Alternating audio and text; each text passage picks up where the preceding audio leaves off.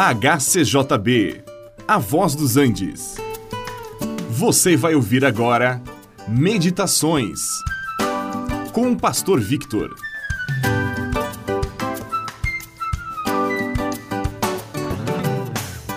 Pela pregação da palavra e pelos milagres realizados por meio dos apóstolos, o grupo de seguidores de Jesus cresceu rapidamente.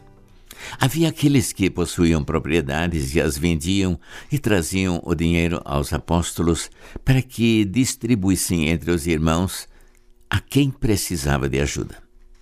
E nós lemos que não havia nenhum necessitado entre eles. Ninguém era obrigado a vender os seus bens, era algo voluntário. Naturalmente, aqueles que o faziam gozavam de grande respeito e eram muito amados. É natural que os irmãos amassem os seus benfeitores. Havia um homem chamado Ananias, com sua esposa chamada Safira, que também tinham uma propriedade e a venderam.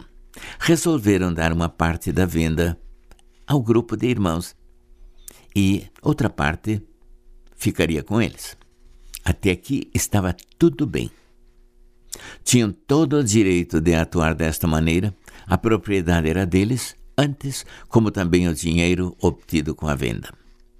Agora vejam onde entra o problema. Eles levaram uma parte do dinheiro alegando que era a quantia total. Era mentira e Deus não admite mentiras, visto que Ele é a verdade.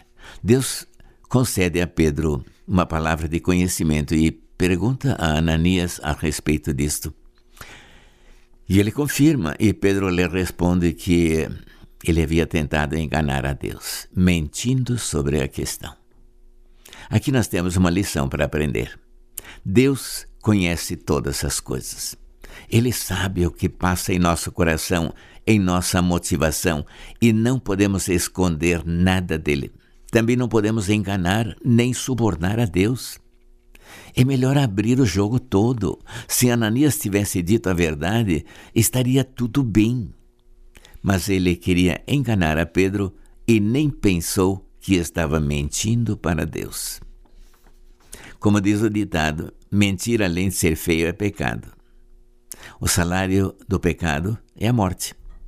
E Deus deu uma lição à igreja em Jerusalém. Ananias caiu morto por terra.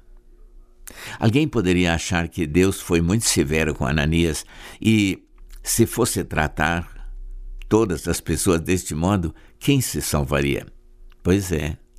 Deus é justo e santo e não admite ser enganado, mas ele também é misericordioso.